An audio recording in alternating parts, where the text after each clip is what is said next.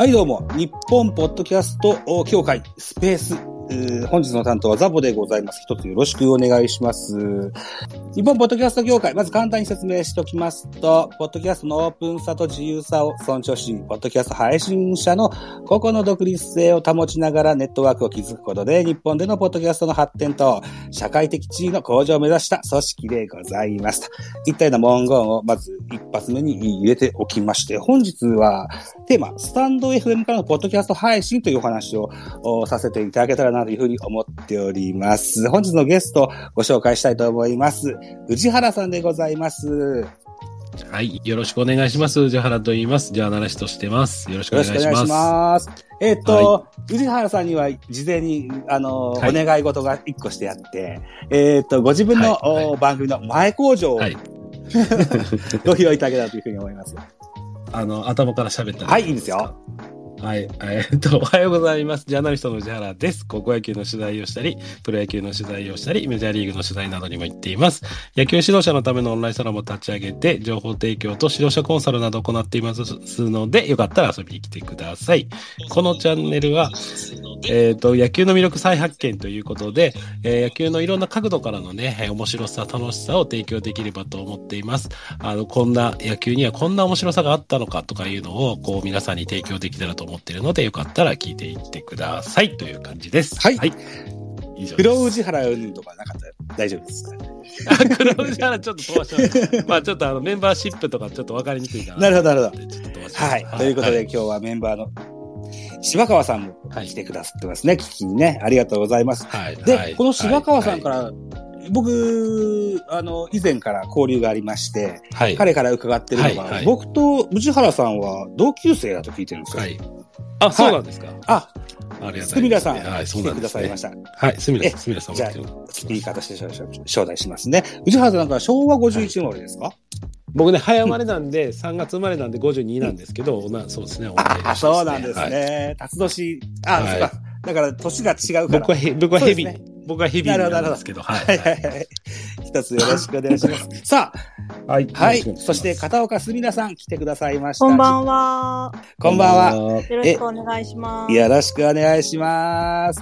えっ、と、たった今ですね、宇治原さんがご自分の番組の前工場をしゃべ喋ってくれたんですけども、あ、そうなんですえ、すみらさんにも同じことがお願いしてありまして、はい。はい。えーぜひ、えー片岡すみらさんのご自分の番組の前工場、一口お願いできませんでしょうか。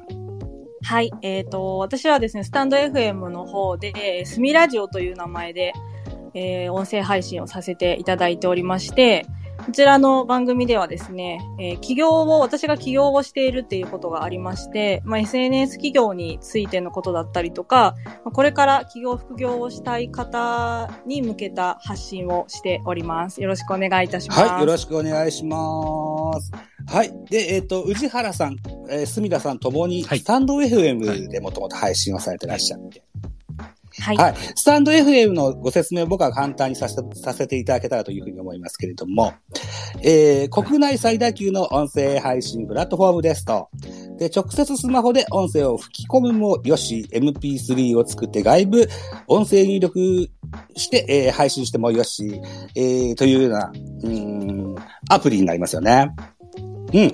で、ラジオトークとの違い、同じようなアプリであラジオトークっていうのもあるんですけども、ラジオトークの収録の配信で12分って決まってるんですけども、えー、スタンド FM は最大2時間でしたっけ？収録配信。そうですね。そうですね。はいずいぶん違いますよね、この辺ね。うん。で、えっと、スタイフからポッドキャストに、連携ができるようになったのが今年の11月の中旬ぐらいからでしたっけ？本当最最近です。はいそうですね、ねまだ1ヶ月経ってないぐらいですよね。そうですね。はい。この告知があってすぐ連携をするようにされたんですか？宇治原さん。はい、僕も3秒ぐらいあ3秒です。見てすぐやりました。見てすぐ。もう見てすぐやありました。あ、すみらさんいかがですか、私も知ってすぐやりましたね。やっぱり多くの方がスタンド FM からポッドキャストに配信されていらっしゃる方が今多いんですかね？そう、そう、ん僕もね、もともとね、なんか一回何本かだけ、その連携がなかった時に、自分で録ったやつを別で写しといて、あの、スポティファイとかに流してたことがああ、あるんですよ。そうですか。でもめんどくさくてめんなるほど、どくさくて。なるほど。もう、それで、今回この、うんそのね、連携ができるってなったら、こんな楽なことはないやろっていうことで、もうすぐ、すぐ、すぐ連携してだから、スマホ一本でっていう感じですよね。はい。もう、うんはい、すぐ。皆さんもそうですかね。私も同じですね。別のところを通して、一応、ポッドキャストには上げてたんですけど、やっぱり、1、2本で止まっちゃってて、で、まあ、スタイフから、そのスタンド FM からできるっていうことを知ったので、あ、こっちの方が全然便利じゃんと思って連携した感じです。やっぱ手手間に感じるんですよね。多分 MP3 を作るっていうのはね。そうですね。うん。お二人 YouTube もされてらっしゃいますよね。はい、してます。はい。どっちが手間かかります？音声ファイル作るの、動画作るの。それは動画の方が時間かかります。うん手間かかります。そうですよね。はい、だんうだん、ん。だんで。でもそうか、リアクションが全然 YouTube とポッドキャストでは違うもんなんですかね。そうですね。客の数が違いますよね。母数がうんあああ、はいなるほどね。まあもちろん外れも外れたら結局あんまか、まあ外れても、外れても総数で言えば全然スタンド FM で一番、一番再生数が多いやつよりも断然滑っ、あの YouTube で滑った数の方が多いですそうですか。ああ、やっぱそうですか。あー杉田さん違いあります？うん。そうですね。やっぱり YouTube の方が見られますかね？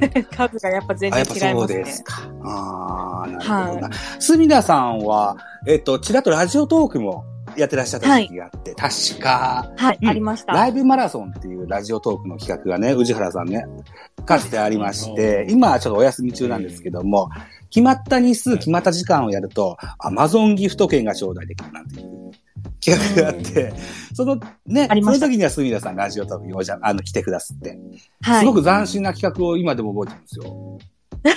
うん本。当ですか？なんかね、あの、相方のドンちゃんが、痛い痛いって言ってて、さあ、はい。今どこの毛を抜いたでしょうかっていうような企画をされてらっしゃったのを覚えてて。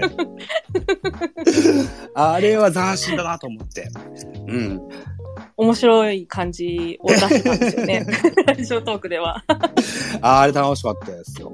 うん。ちょっと話脱線しちゃったんですけど、うん。あのーそうだそうだ。えっと、スタンド FM からポッドキャストが配信できるようになったこと、うんなんですけども、全部が全部じゃないんですよね。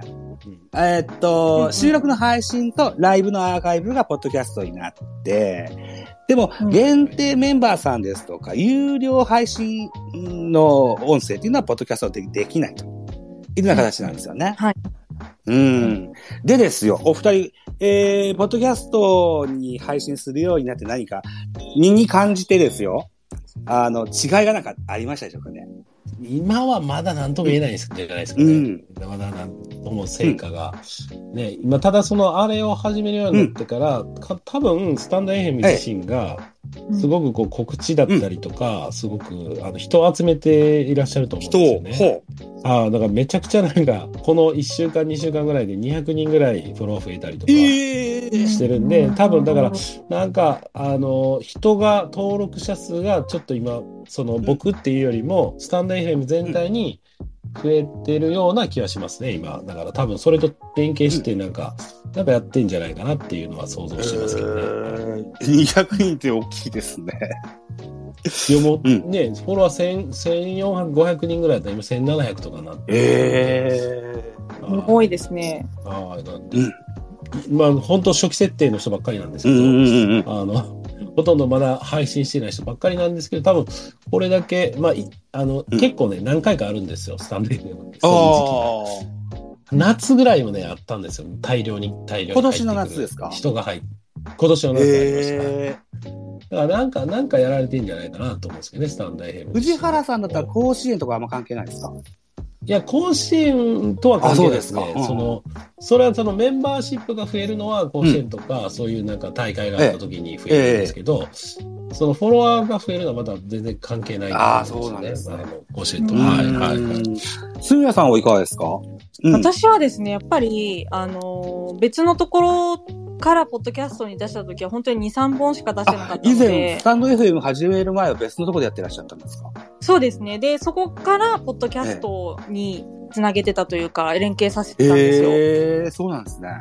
で、その時は、やっぱ、に2本とか3本ぐらいしか出せてなかったので、あの、全然聞かれてる数は少なかったんですけど、連携してからはやっぱり、そのスタンド FM の方で毎日配信してるっていうのがあるので、そのおかげで、じゃあその聞かれる数はやっぱり増えましたね。ポッドキャストの方でも。んあ、そうなんですね。はあ。はい。今、あの、宇治原さん言われたように、初期設定の方がって言われましたけども、僕はラジオトークを結構やってたりするんですけども、えーの、聞き手とそれから喋り手が大体同い、同じ、同数のようなか感覚で、あのー感じてるんですけども、スタイフは、例えば聞き戦だとか、あるいはこう、喋ってるけどあんま聞かないんだよねっていう人だとか、っていうような、あのー割合っていうのは、なんか感じられることありますか？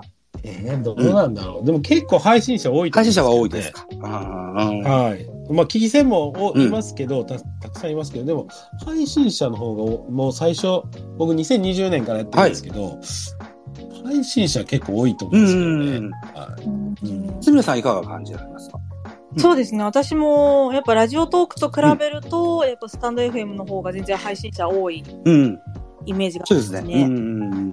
あのー利用者数っていうのは随分差があるっていうふうに聞いてますよ。スタイフとラジオトークでは。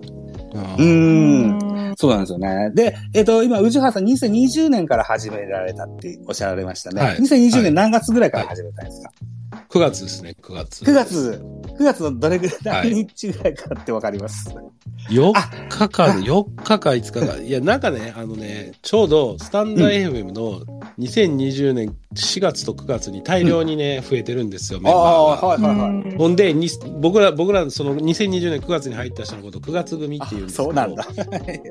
でこれは、あのね、YouTuber、YouTuber っていうか、インフルエンサーの学ぶさんっていう方がいらっしゃるんですけど、彼が YouTube で、これからスタンド FM が来るっていう話をしたんですよね。それで一気に、その2020年9月にして、それ一気に2020年9月に、それを聞いた人たちがブワーンっていったんですよ。はいはいはいはそのうちの一人が僕で、今、今もスタイフで人気のある、まあ、例えばインフルエンサー玉木さんとかいう女性の方いるんですけど、とかも2020年9月だし、もう本当その、そのスタート結構いい。るんですよ。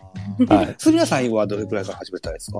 私は2020年の10月。10月。あ、9月、10月。だから、ほぼほぼ同期ぐらいですね、宇治原さんとすみれさんね。同 同期ですね。同期ですね。うんやっぱり、その、インフルエンサーさんの方がきっかけですか、すみれさん。私はそうですね、YouTuber の、YouTuber っていうか、あの、副業を教えてらっしゃる京子さんって方が、ほ YouTube う。作ってるんですけど、京子さんって方が、やっぱスタンド FM をやられていえて、で、まあ、音声は絶対今後は来るだろうなっていうのを思ってたんですけど、その京子さんがきっかけでやり始めようと思ってたんです。ええそうですか。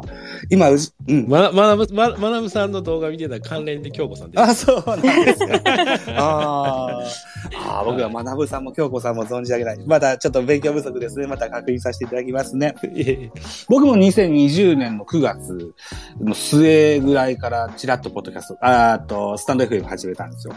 で、今、このスペースに名前があります、ポトフさんっていう方がね、えーっと、9月30日、これがね、国際ポッドキャストデーっていうのが、え毎年、ポッドキャストの誕生日をみんなでお祝いしませんかって企画があって、で、それをですね、当時、ペリスコープで僕は見てて、見てたんですよ。で、ポッドキャストとは当時関係なかったですね、スタンド FM はね。で、僕なんかしないといけない、なんかしないといけないと思って、2022年の9月30日か10月1日かぐらいから始めました。だから僕と宇治原さんと杉田さんは同期ぐらいのもんですね。うん、でも、それ以前から僕はラジオトークやってて、ラジオトークのうん伸び悩みがちょっとありましたもんですから、今、ちょっとそっちに集中して、えーいるといったよううんな、えー感覚に、でおります。でも、またスタイフに戻るつもりは全然ありますから、また戻ったら際には可愛がってやってください。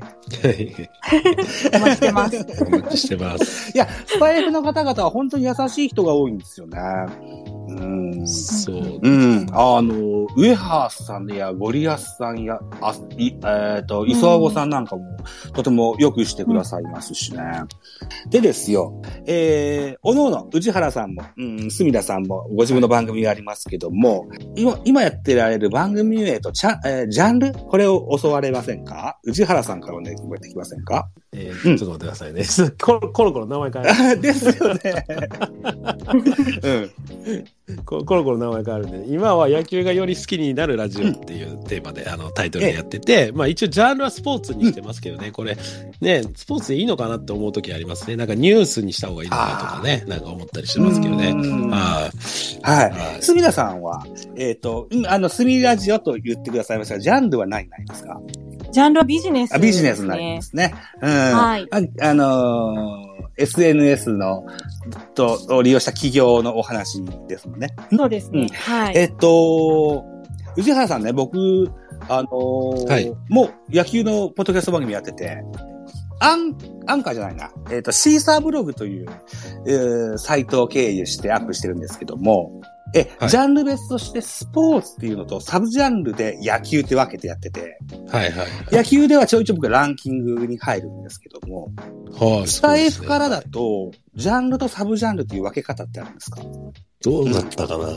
ありますね。あの、うん設定画面に一応なんかありますよね。ありますか？ジャンル、はいサブジャンル。あ、そうですか。なるほど、なるほど。ああ。いや、えっとね、僕はラジオトークの中でですよ。あの、スタイフと同様にはい限定メンバーみたいなのもシステムがあって、えーはい。月に何ポイントかお支払いしたらですね、限定メンバーになれるっていうシステムがあって、うん。ラジオトークの社長の井上香織さんのメンバーに僕なってて、それになりますと月に一遍ぐらいズームでおしゃべりができるんですよ。うん。でん。うん。あの、ラジオトークは先んじて、えー、スタイフよりも先に、えーポッドキャスト配信ができるようなものにはなってたんですけども、サブジャンルの選択ができなくて、あの、うん。直接社長に、あの、直談判したことあります。サブジャンルできるといいと思いますよって。でもまだそれは叶ってない状況ですよね。うんそもそも、宇治原さんね、こういう音はい声配信ってね、あの、政治、宗教、野球、この三つはやらない方がいいぞっていう話が以前からあって、こんなこと聞いたことないですそうです。まあ全然ないです。そうですか。あ、ははい、そそれ知らずにじゃあ始められたわけです。いまあもともと僕 YouTube をやっうんうん始めて、で、YouTube に僕何やってたかって言ったら別に画面の前に立って喋ってるだけだったんですよね。でこれ別になんか踊るわけでもないし、なんかホワイトボード使うわけでもなかったんで、それだったらなんかラジオやってるのとあんま変わらないだろうということで、ラジオや、ラジオやりたいなと思って、その中でまあ、あの、スタンド FM しかなかったんで、僕の時、その時見つけたのが。で、スタンド FM をやっているっていう形うなんですけどね。ん。なるほど、なるほど。なだから、人気があるとかないとか、その、やったらダメとか、まあ、ちょうどコロナだったんで、で、その僕の仕事の話をさせてもらうと、こう、もともとはインターネットに記事を書い雑誌とかインターネットに記事を書いてたんですけど、もうどう、どう考えても、その今インターネットだと、うん。その、本当にいい話とか、いい取材とかしてるものが上には来ないと。もう上位に来なくなってきたなと思うんで、もう薄っぺらい情報しか上に来なくなってきたんで、このままだと、なんか、えーいい、本当の大事な情報が世の中に流れないなと思ったんで、まあ、音声の方で、あの、本当に正しい配信をやっていこうと思いまして、で、ここでまともにやってたら、まあ、そういう人たちが寄ってきて、本当にいい情報がね、送れるんじゃないかなと思ってやってるんですね。うん。はい。いや、素晴らしいだと思います。僕はいはその、今言った政治、宗教、野球って、あの、人、なんでしょうね、こう、大きなコンテンツで、で、はい敵対するなんかがあって、で、バチバチするから、平和じゃないよっていう意味合いだったんですよ。あの、音声配信でやる。はいはいはいにはい。不向きっていう意味合いをね。でも僕は野球の話がしたくて、あのせ先人もいたもんですから、先輩方の真似をしてね、えー、やりたいなと思って始めて、うん。こえー2018年の12月から始めたから、もうすぐで5、えー、4年目になると。4, 4年が過ぎて5年目に入ると。いったような形になってるんですよね。はい。うん。うん。すみらさんは、音声配信、始められたきっかけなんかなかったですか、インフルエンサーさんの話もありましたけれども。うんそうですね。一応その、もともと、まあその動画の YouTube とかはやってたんですけど、そのやっぱ動画よりも、あの、私のお客様になる方って主婦の方とかが結構多いんですよ。なので動画だとやっぱ見る時間がないっていうことで、聞くことはできるけど見ることはできないっていう話をよく聞いていたので、それだったらラジオとかの方がいいんだろうなっていうことで、音声配信をやろうかなっていうのを考えてなるほど、なるますね。ほど。うん。流し聞きに便利なバックグラウンド再生がうんぬんっていう文言とかもありますもんね。うーん、なるほど、なるほど。はあよくね、あの、いろんな方々の音声配信を聞きながら、うん僕の家事は、だいたい食器洗いがメインなんですけども、食器洗いながら聞かせてもらってるんですけども。えっ、と、そもそもスタンド FM なんですが、けどもね、スタンド FM って、えっ、と、音声をダウンロードして持って出るなんていうことが、そあの、できたシステムがありましたっけ？すみださん。ありますね。あの、パソコンの方でダウンロードとかできますね。あ、パソコンでできたんですか？あ、そうなんだ。はい。後で再生っていうのっていうのはまた違いますもんね。ダウンロードとかじゃないですもんね。そうですね。なんかあのー後で聞くみたいな機能もできたので、後で聞くボタンを押しといて、その人たちを後で連続で聞くみたいなことはできまそうすけど、ですよね。うんうん。それと別にまたダウンロードができるようになって、あの、音声をこう抽出することもできるようにはなりましたね。ですよね。で、そのシステムが僕わわかんなくて、あの、スタイフで聞きたいなと思うやつは、お家にいる時に聞くようにしてたんですよ。うんはいはい、はい。僕の仕事が、外で車を乗り回すような仕事をしてますもんですから、はい。うん、ダウンロードっていうのはできなかったような、確かなと思って、で、お家の中で聞くようにしてたんですけども、ポッドキャストに連携していただくことによって、ダウンロードして外で聞けるようになりました。確かにそうですね。ギガを食わずにという意味合いなんですけども、はい。うんだから、以前から、あの、ずっと聞きたいなと思ってた、すみらさんの番組とか、宇治原さんの番組、お二人ともほぼ毎日ぐらいでやってらっしゃいますもんね。毎日です。ね。だから、あの、この11月の中旬ぐらいから毎日聞いてます。うん。まあありがとうございますありがとうございます。で、あのー時間が、の許しがない時には、ちょっと貯めてね、あの聞くこともあるんですけども、ちょうど今日宇治原さんのやつを聞いたのが、お声の回でした。お声の会、はいはい。ゴムチューブ巻いて練習してて、はいはいはいはい。メジャーリーグのスカウトがキビスを返して帰っていたって話だったんですけど、はいはいはいはいはい。そうですそのはいはいあ、僕巨人ファンなんですけども、はい現役ドラフトでお声類を獲得することに成功しました。はいはい。そうですね。おめでとうございます。はい。よかったですね。はい。もともとね、あの、お声って、ジャイアンツジュニアの出身なんですよね。なんで、ちょうど、ジャイアンツに帰ってきたっていうことで。おめでとうございます。そうでしたね。で、あれか、はい関東一高っていうのもあったのか。だからそうですね。東京の関方東一高ですってことですよね。そうですね、そうですね。はい。お声くんもお声くんでなかなかスキャンダルの多い選手だっていうのは、スキャンダルというか、こう、あの、ゴシップ記事に乗りやすい人だなと思っていることがあって。うん。そうですね。うんうんやっぱり、まわ、周り、周りにね、うんこう、どういう人と仲良くするのかって、やっぱ人生において大事うですよね。ん。まだ、あー今シーズンは坂本選手のこともあったので、また注目の的になるのかなというふうに思ってたりするんですけど、はい今ちょうどここのはい。スペースの枠に関西 G、点々点って書いてあるわあの、彼がいるんはい、ですけど、はい、はい。僕は彼と一緒に月に1回ジャイアンツのことを語るジャイアンツえキャストという番組やってて、はい、はいはい。ちょうど。明日の10時に公開収録する予定があります。ます。へえ、すごい。はいという番、あ、スタ、スタイフ、スタイフやられてますね。あ、彼はスタイフやってらっしゃいますよ。あとはブログもされてますね。うんはい。はい。スタイフがきっかけでこういう、あの、宇治原さんも隅田さんもそうですけど、この関西 G タラコもそうなんですけども、あ、柴川さんもそうですね。あの、多く、はいあつながりを持たせていただいておりまして、はい。うん。はい非。常にありがたいなというふうに思ってた、思っております。で、そのきっかけの一個が、すみらさんが企画、企画されました。えースタイフの輪というのが一個大きなきっかけになってるんですよ。あありがとうございます。えっと、どなたかから、えーそういう企画があるけど参加してみないって言われて参加させてもらったら、は普段の再生数のね、6倍から7倍ぐらい再生数が回ったんですよ。おええ、すごい。よかった。で、フォロワーさんも、うー50、60ぐらい増えて、うん。で、多くの方と交流を持たせていただくようになったんですけども、うんうん。すみれさんまたこういった企画の予定とかってあったりするんですか？スタイフの、スタイフ感謝祭っていうのは毎年絶対やろうと思ってるので、あの、来年の4月にやります、まあ、た。来年の4月に。はい。スタイフ、スタンド FM 株式会社さんができた日にやります。へえー、そうなんですね。えっ、と、はい。スタイフ感謝祭の概要を簡単に説明とかできます？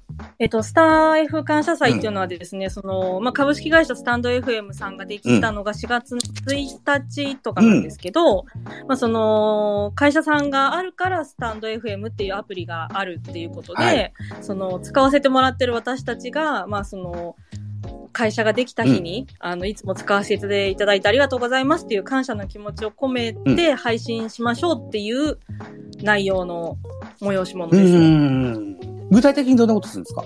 えっ、と、今年、今年っていうか来年ちょっとまた変えるんですけど、あの、今年と去年は、えっ、と、朝の9時から夜の9時まで、15分とか10分ごとで全員で、あの、ライブのバトンリレーをする。ライブのリレーなんですね。はい。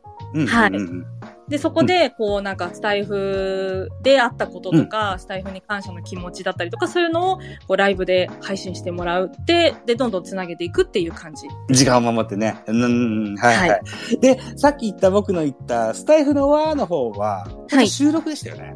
そうです。スタイフの輪の方は収録で出してもらう方でしね。でしたたね。うーん。はいで、似たような、あの、企画で、今年の9月の30日、国際ポッドキャストデーにですね、この日本ポッドキャスト協会が、あの、温度を取りまして、えっと、48時間、ポッドキャストリレーなんてことをしたんですよ。おー、48時間。うん。すごいですね。えっと、普通か。そうそうそうそう。30分の音音源を、と、呪術つなぎにつないで、えー、90数番組出られたんじゃなかったかな。うんっていうのをね、やりまして。いいですね。うんえーで、スタイフからポッドキャストにいい配信をできるようになった宇治原さんも、すみらさんも、えーはい 来年、再来年ぐらいの、ポッドキャストリレーにぜひご参加いただけたらというふうに思います。はい、はい。はいぜひ。ぜひよろしくお願いしますこれは MP3 を作ってフォームに投げるというしことをやってたんですけども、まあ、毎日毎日じゃなくて、あのー毎日毎日の配信、配信でそれをやろうと思ったら大変かもしれないけど、ね、はいえっ、と、締め切り守って1回だけのことだったら大丈夫でしょ。そううんですね。そうですね。はい。ぜひともご参加いただけたらとかように思います。。はいい。はい。はい。一つよろしくお願いします。はい。よろしくお願いします。あと、宇治原さんどうですか？この、スタイフの、スタイフ感謝祭か。来年4月にあるそうですよ。はい。うん。はい。かつてご参加のことってあったんですか？僕ね、結構そのスタイフの中であるいろんな行事に参加したことが一回もない。んですよ。ないですか？じゃあ、ぜひ来年。基本、基本スタンドプレイで一人で細々といろんな毎、毎朝、毎朝ですね、うん。毎朝配信とかしてるだけでなんか、まあ、たまにコラボ収録とかしますけど、うん。あのコラボライブとかしますけど、うん。それ以外はあんまりなんかやらないですね、なんかね。そうですか？不思議と。あんま、あんま誘われないですよね。切られてるいかやいやいや。えっと、僕、以前、あの、はい聞かせてもらったのが、転職王さんという方と、はいはいはいはい。しばらくユニットで月曜日9時でしたっけ？そうですね、月曜日の9時やってました、ずっええとね。あれはい楽しみで聞いてて。はいはい。あれ、あれは単なる彼のマシンガントークに僕がいじめられてるだけなんですけどね。よう喋られる方でしたね、あの人ね。そうそうそう。で、ジャジャーナリス、ジャーナリズムをひ否定しししてくるのを僕は返していくっていうね、話です、優しくね、や言ってらっしゃいましたね。たしなめるようにね。はい、そうですね。それがすごく印象的でした。はい。転職王さんはドラゴンズのファンでしたね。そうですね、ドラゴンズうんのファンで。今はあのユニットはもうやってらっしゃらない。そうですね、彼がちょっと忙しくなってきたんで、はい、じゃあ、じゃあもうやめようかっていうんで、やめました。2月から9月ぐらいまでやったんですね。2020。そうですか。あー4月にね、気がついて、3、4回ぐらい聞かせてもらったことがあって、で、はい何回かコメントを打た打たせてもらったこともあったんですけども、はいはいはい、覚えてます。はいはい、ありました。有名人の方じゃないですかって宇治原さんに言ってもらって、はい 僕なんで有名人なんだろうと思ってた多分、柴川さんがあることないこと吹き込んでただったんだろうなと思って、そうそうそう。そうですね。思ってるんですよね。うーん。はい。はい。すみらさんはすみらさんでですよ。僕、はいすみらさんを知る前に、はいもあの、スタンド F の配信者の方から、片岡すみらさんという有名な方がいらっしゃるって話を聞いたんですよ。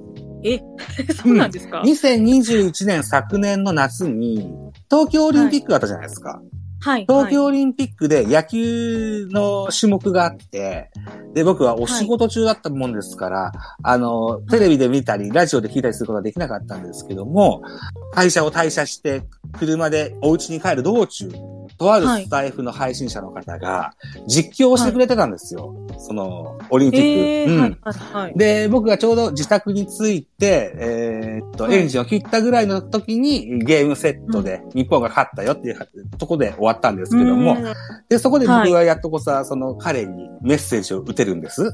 うん、運転してたから、打てなかったから。で、聞いてたからね。で、あの、ありがとうございました。楽し、楽しめましたって打ったらですよ。あの、あ、初めての方ですねって言ってもらって、スタイフ始めて何年ぐらいなんですかって言われたもんですから、まだ1年経たないぐらいですってお伝えしたら、はいああ、そうですかと。あの、ぜひ僕を頼ってくださいって彼は言うんですよ。で、はい僕はあの、有名な片岡すみらと仲がいいんですよって言ってらっしゃったんですよ。で、僕は片岡すみらさんを知る前に、その方に、あの、教えていただいて、で、すみらさんを検索して知って、聞くようになったという。そうなんですね。そうなんですよ。で、その配信者の方が、なんていうお名前だったか、もうさっぱり忘れてしまって、はい出てこないんですけど、それがきっかけで杉田さんを知るようになりええうんそうなんです。私はてっきり、うんあの、ラジオトークの方なのかと思ってました。そうそう、ラジオトークに、あの片岡すみらがいると思って入っていったんですよ。すみらさんのライブしてる時間と僕のライフスタイルとちょっと合わない。タイミングがね、合わないので。だからライブもアーカイブで聞ける、えポッドキャスト化っていうのは非常に重宝してるんですけども。ああ、よかったです。ありがとうございます。うん。そう、そんなあのメリットもあったりするんですよ。さっきからね、我が家のストーブが延長ボタンを促すのです。ちょっと延長ボタンを押してきていいですかはいちょ。っとだけ待ってください。すいませんね。よいしょ。はい。はい、失礼いたしました。はい、面白いですね。はい庶民的、庶民的で。庶民的ですよ。はい、はい。で、えっと、内原さんは SPP になられて、はい、そうですね。はい。SPP とは何ぞやということをお聞きの方にぜひ教えていただけませんか？SPP 何の略かちょっと忘れましたけどね。要するに配信を聞いて再生回数で収益化になるってことですね。要するにパートナーシッププログラムっていう名前なんですけど、要するにそのスタイフに貢献してくれているということで、その再生回数に応じて、再生時間か。時間に応じて、まあ、あの、おお金がいただける。だから YouTube と一緒ですね。ははは。YouTube も収益化、えーあの、ノルマ達成したら、広告ついたりするじゃないですか。あれと同じ感じで、まあ値段全然違いますけど、えその再生時間に応じて、まあお金が入るっていう形のシステムになっうてますね。ーはい、ん。頑張ってみんなに聞いてもらってますけどね、今一で、皆さんも SPP なんでしたっけ？私は SPP じゃないです。普通に配信してます。そうなんですね。はいい。そうか。でも、僕でも最近ですよ。最近っていうか、本当に、い10月かな ?10 月に。あ、先々月。それ、そうですね。だから、なんか一応1000人超えないといけないって聞いてたんですよね。はいうんフォロワーが。で、はい8月、そうそうそうそう。8月、9月ぐらいで、なんか、い、なんか一気になんか、スタイフ時代に全体の、あの、登録者が増えた時に、ババババって一気に増えたんですよ。僕の、あの、フォロワーが。これチャンスやと思って、あの、1000超えた瞬間にすぐ送ったら、あの、なんかすぐ返事が来て、OK です、みたいな感じになりました。あで、僕、僕メンバーシップ、ねはい、メンバーシップの配信もしてたんで、なんか、住み分けどうすんねんっていうね、感じが出てきたんですけど、うんその勢いに乗ったって感じですね。ああ、そういうタイミングがあるんですね。そうなんですよ。だから、うんえー2020年9月にスタンド FM 始めて、えで、あの、 Voicy ってあるじゃないですか。はい、 Voicy あります。 Voicy 審査制じゃないですか。はい、審査制。はい。あれ3回、3回ぐらい落ちてるんですよ、僕ね、審査で。あ、そうですか。ではい。スタエフ、スタエフで1年間やって、1年経って、どうやと思って、あの、あの、 Voicy に行ったら通ったんですよ。ああ、実で、その、その約1年後にスタイフの SPP が通ったんですよ。だから、僕を、僕を通じてスタエフと Voicy が争ってくれてる感じ。取り合いだ。そうですか。取り合いだはいあのー、Voicy も聞いてますよ、おじかさん。うん。はいはい。 Voicy ね。うんはい。は Voicy はね、 Voicy が6時半、半配信で、い。スタエフが7時配信にしてます。ああ、そうなんだ。はい、毎朝、毎朝。毎朝。あのーコロナ一回かかった時と、うん先 先週ちょっとね、僕、体調壊してたんですよ。あの、すごい声してましたね。そうそう、その時はさすがに、んさすがに物考えられないし、喋れないし、声悪いしっていう状況だったんで、この時だけですかね、休んだのは。あなんで、うんススタイフは2021年の12月におはよう配信っていうのを始めて、えで、そこからずっと毎朝毎朝、毎朝毎朝、もう寝ぼけながらでも毎朝毎朝ってやっえ。て、うんはい、やってましたね。ずっとやってますね。うん。杉田さんも、あれですよね、ライブ収録いろんなパターンでね、えー僕らを楽しませてくれてると思いますけれども、はい。ええ、あの、ライブも朝でしたっけ？ライブは夜にやることが多いですね。夜が多いんでしたっけ？ああ、はい。あの、ラジオトークでは朝やってましたけどね。一時期。あ、そうですか。僕のそうなんですよ。朝、あの、毎日やってたんですよ、ラジオトークで。朝何時ぐらいの話ですか？朝、えっ、と、8時とかだと思います。ああ、そうなんだ。で、なんかその前の日のニュースを読み上げたりとか、うんあの今日の、あの、星座のなんかランキングみたいな。目覚ましテレビみたいなやつ。はい、そうです。そうなのか。宇治原さんも8時ぐらいからですもんね、ライブね。ライブは7時、あ、7 7時か、7時か。ああ、僕はだいたい毎日ね、ウィークデーは6時に起きて7時に出発するんですよ。はいはいはい。だからね、あのー、旅が合わないけれども、はいアーカイブがポッドキャストに残るから聞けるようになりました。はいはいはい。うん。だから、えっと、おそらくそれ以前、11月の16日からポッドキャストと連携がされたと思うんですけども、残ってるアーカイブは全部ポッドキャストになってるんですよ、多分ね、それ以前も。そうです、そうですね。うん。だから遡って聞こうと思えば、ずいぶん長いこと聞けるわけですよね。はい、そうですね。そうですね。ねえーぜひ楽しみにしていきたいというふうに思います。はい。はい。えっと、宇治原さんが最近喋られたお話でですよ。えー印象に残ったのがですよ。ドラフト直前回と、はいド。ラフト直前回巨人ファンとしてですよ。はい、はい。1位浅野、2位松尾、はい3位山田、はい。良くないですかって言ってもらって、僕ははい目に涙を浮かべてガッツポーズを取ってました。実はね、あれ、ジャイ巨人ね、再生回数少ないんですよ。なんですってね。ええ。はい。えそんなあ一応、うんはい12球団両方やることによって、ど、このスタイフではどんだけ再生回数違い出るのかなと思って、うんまあ、あの、一番最初に再生したところは最高記録にするんですけど、やっぱり一番人気出ちゃうんでね。なんで、2、2以降でバーって見てたんですけど、巨人が一番少なかったですね 両方、両方、両方、両方。あ巨人の西武、西武も少なかったですかね。はい。両方っていうのは、だから、事前回とドラフト後のそうそうそうそう振り返り会ってことですそうそうそうそう。なるほど、なるほど。はいはいはああ、そうです。あのね、僕も野球の番組やりますって言いましたけど、各球団に、ジャイアンツにとらわれずいろんな球団と特集したりするんですけど、い。はい。僕のやってるやつで配信よう回るのは、楽天とソフトバンクがよく回りますね。はい。はうい。ん。パリーグの方がね、なんかね、ポッドキャストではご興味がある方が多いのかな。はい、あのね、うん西武はね、あのね、スタンド FM によう、ようこさんっているんですよ。あ、遊牧民。はい、アンチジャイアンツのあの子のところに、あ、あ、あの、そうですね、はいあの子のところにみんな行くんですよ、西武ファンは、おそらく。はいはいはいはいはい。はい、はい、はい。なんであ。、彼女、僕も、僕もたまにライブに参加しますけどね、よく。まあ、最近行ってないですけど。あ、そうですか。彼女西武ファンでしたよね、確かにねはい。。西武ファンですね。はあーいや、僕、巨人ファンですって言ったら、なんかすごくバリ雑言を浴びされられた記憶がありますね。彼女はアンチ巨人でも同じなんですよね、確かね。い。はい。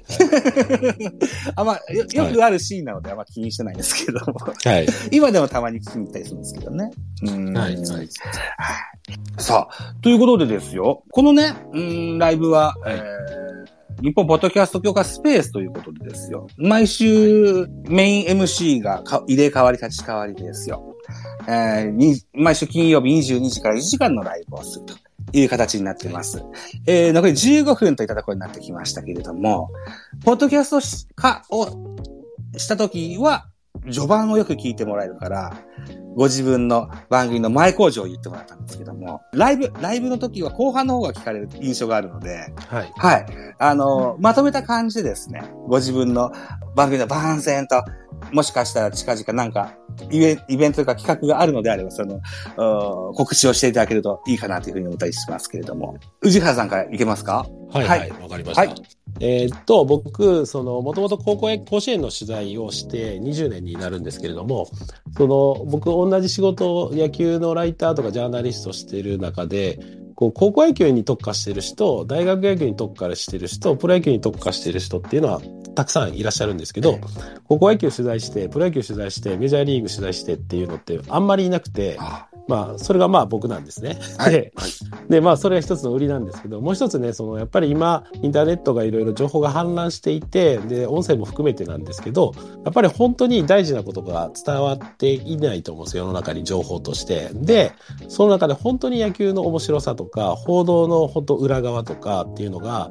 古い体質なんで、あの日本の野球のメディアっていうのが、かなり進化してないんですよね。なんで、なるべく僕はこう、この、こんな話っていうか、本当に世の中では言われていない話であったり、本当に大事なこと。単に、単にこれを聞いた人が面白いと思うことじゃな、だけじゃなくて、世の中のためになるとか、自分の人生になるとか、な、なんかこう、ただ嬉しいだけじゃなくて、要するに暴露すればいい話、暴露すれば、まあ、その時の喜びは増すじゃないですか。増すけれども、それだけでは先には繋がんないんですよね。うん。やっぱりその、これ聞いた人に、やっぱ人生とか、あの、あ、こんな面白い話があるのかとか、こんな裏があるのかとか、こんな深さがあるのかとかいうのをね、僕は伝えていきたいと思って、音声をいろんなところでやってるんで、よかったらね、うんえースタンド FM とボイシーを聞きに来てくれたらな、というふうに思っています。ということで、ちょっと長くなりましたけど、そんなところです。以上です。ありがとうございます。はい。はい。えっ、と、じゃあ、すみれさんいいですか？はい。えー私はですね、まあその SNS を使って起業とか副業をしたい方のサポートをさせていただいてるんですけども、あの SNS を使った起業とか副業って意外とその、なんか自分の特技とかを使ってお金を稼げるっていうものが多くて、うんあの、何かこうすごいことがなくても意外とできちゃったりするんですよね。うんで、今副業を推奨してる会社さんとかもすごく多いので、副業したいっていう方も多いんですけど、こうどうやってやったらいいかがわからないからできないっていう方が多いので、その、そういった方のために、まず何からしたらいいよとか、こういう風にしたらいいよっていうことを、ラジオで、あの、音声配信としてさせていただいてるので、もしそういう、そのなんか、ちょっと副業をしたいなとか、なんかこう、もう一個収入の柱作りたいな、みたいな方がいたら、ちょっと聞いていただけると参考になるかなと思いますので、ぜひよろしくお願いいたします。はい。よろしくお願いします。ポッドキャストも、一国一城、番組作るとしたらね、一国一城の主みたいなものだと思ってて、で、企業社長みたいなもんだと思ってるんですよ。あの、あはいは演出にしても運営にしてもそうなんですけども。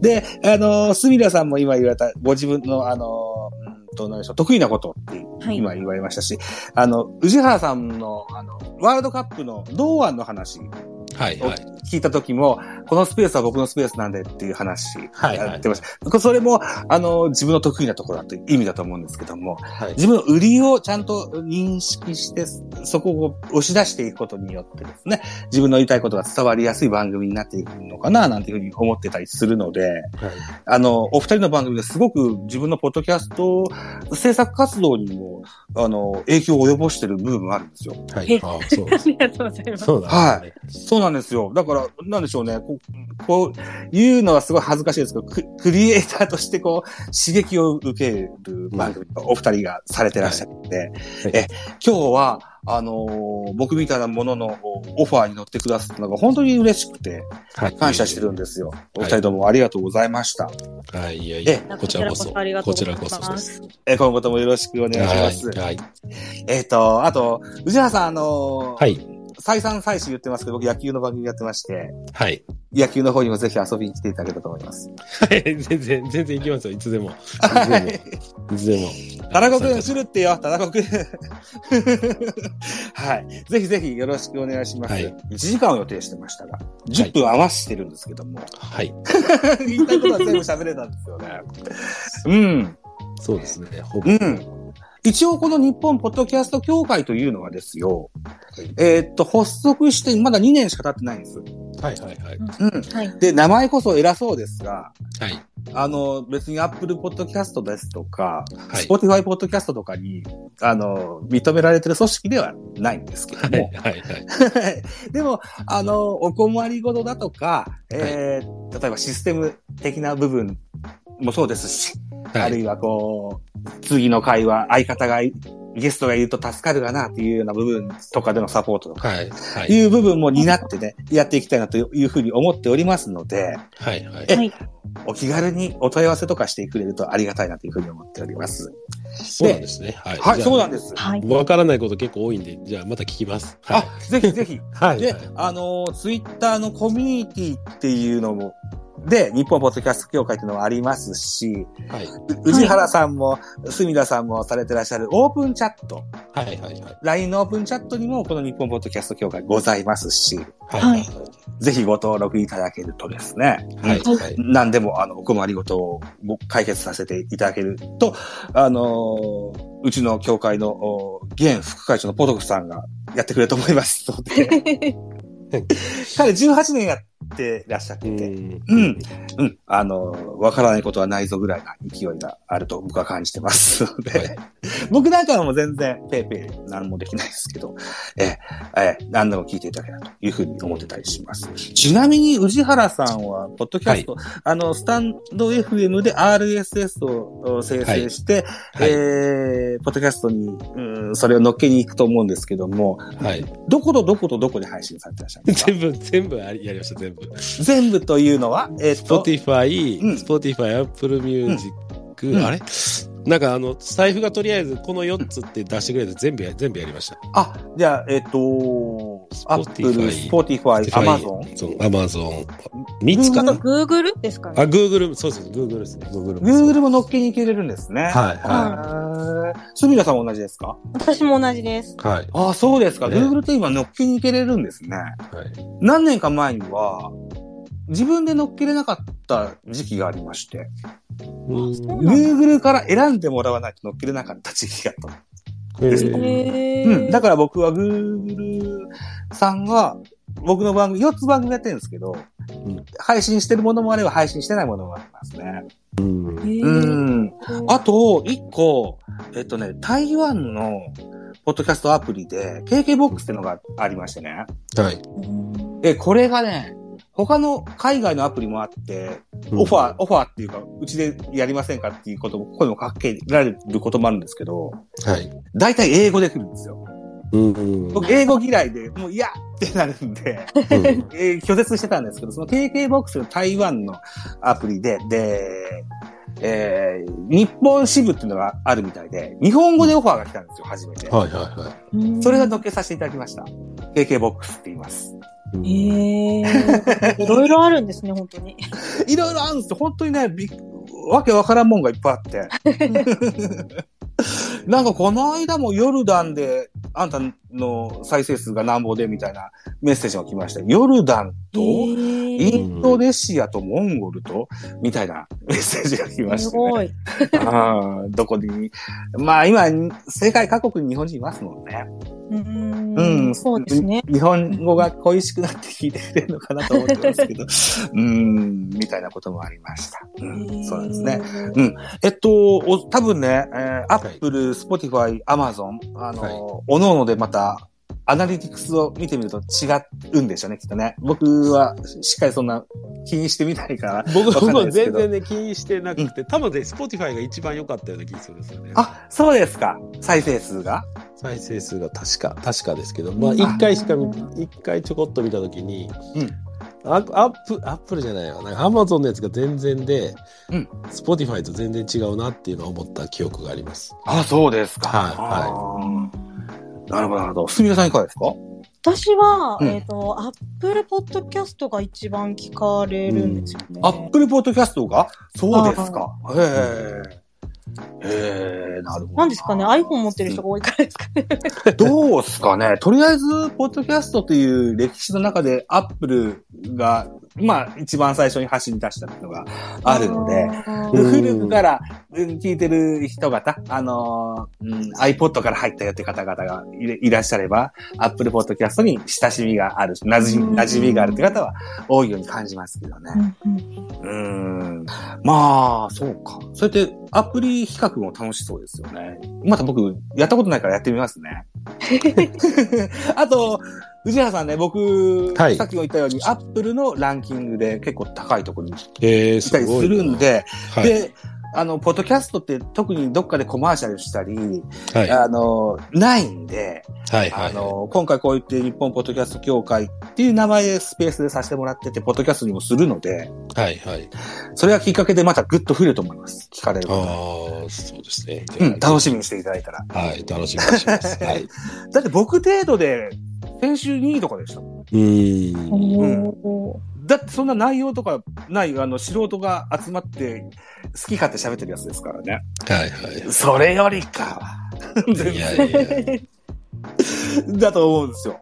はい。はい。はい。なるほどね。うんうん触手を伸ばして探す人がそんなに多くないような業界ですからね。はいえー少しでも我々がお力になってご紹介できたらいいかなというふうに思ってたりしますのでね。はい。はい。はい。というような恩もしっかり売っといてですね。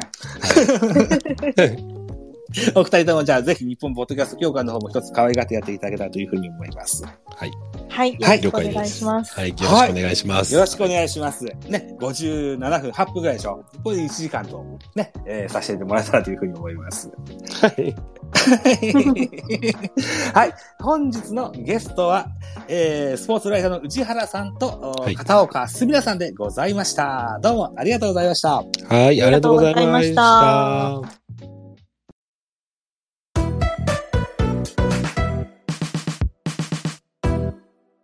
はい。ね、とりあえず内原さんとすみらさんっていうのは初めてこう、おしり、おおしゃべりはされるわけでしょ？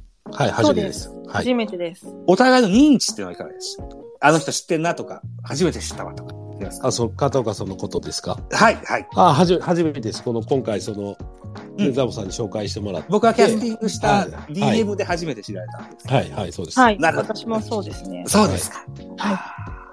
僕はだから両方知ってて、あの、はい二人とおしゃべりしたいなと思って、あキャスティングさせてもらったんですけども、い本当はもう一人候補がいたんですよ。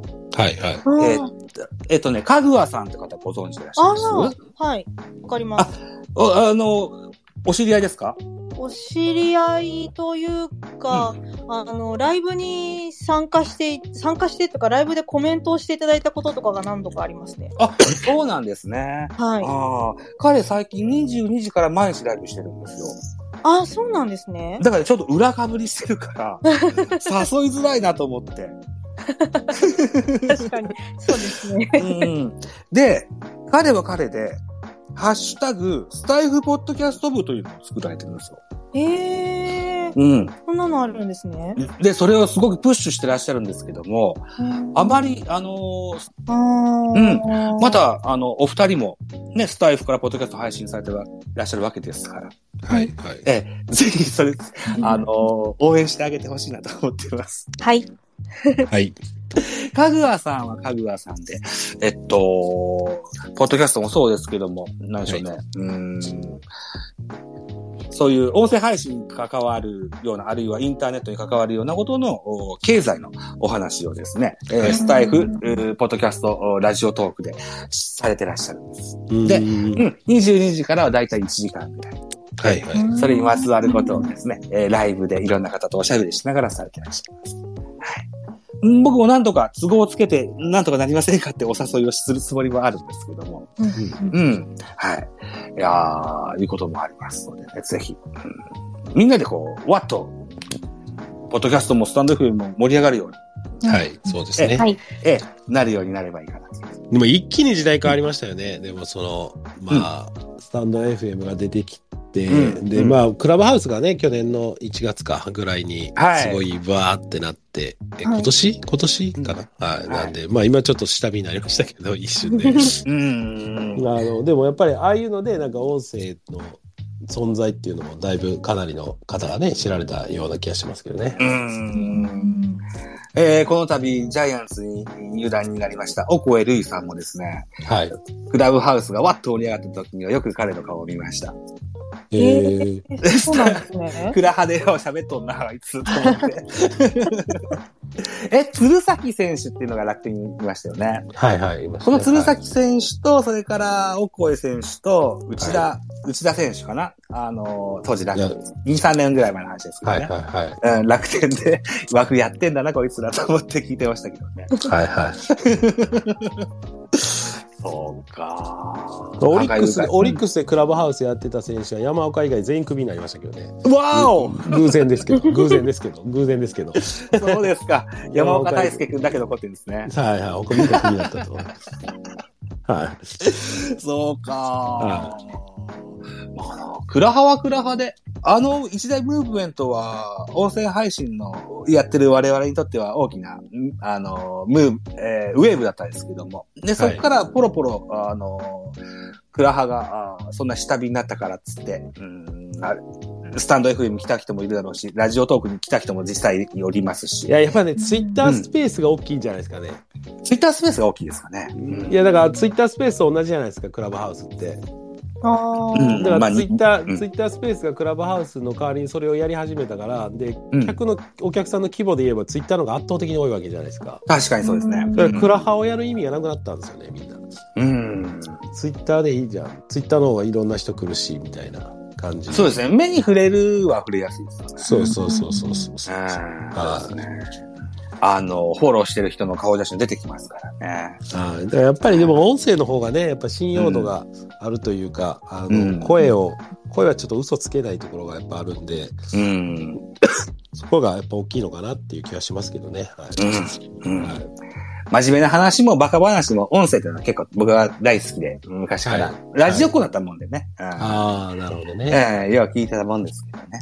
うんはいうんまあだから、音声配信もですよ、YouTube に、えーうん負けないように、ね、えー盛り上がってやっていきたいなというふうに思って、この、お日本ポッドキャスト協会にえー所属したという形に僕はなってます。はい。で、え、また、宇治原さんも、隅田さんも、お誘いことすることもあると思いますので、はい。え、はいぜひとも、お力を僕に貸してやってください。はい。ぜひま。たよろしくお願いします。こちらこそまたよろしくお願いします。よろしくお願いいたします。はい。じゃあ、えっ、と、10 23時03分。うん。はい1。時間以上経ちました。はい。えー、今日はこの辺にしときましょはい。ありがとうございまはいはい。ありがとうございおます。二人ともありががとうございました。はい。ありがとうございます。ありがとうございます終了のあ、ありがとうございました。終了のボタンを押します。はい。失礼します。本日はどうもありがとうございます。失はい礼いたしありがとうございす。失礼しまます。す。はい。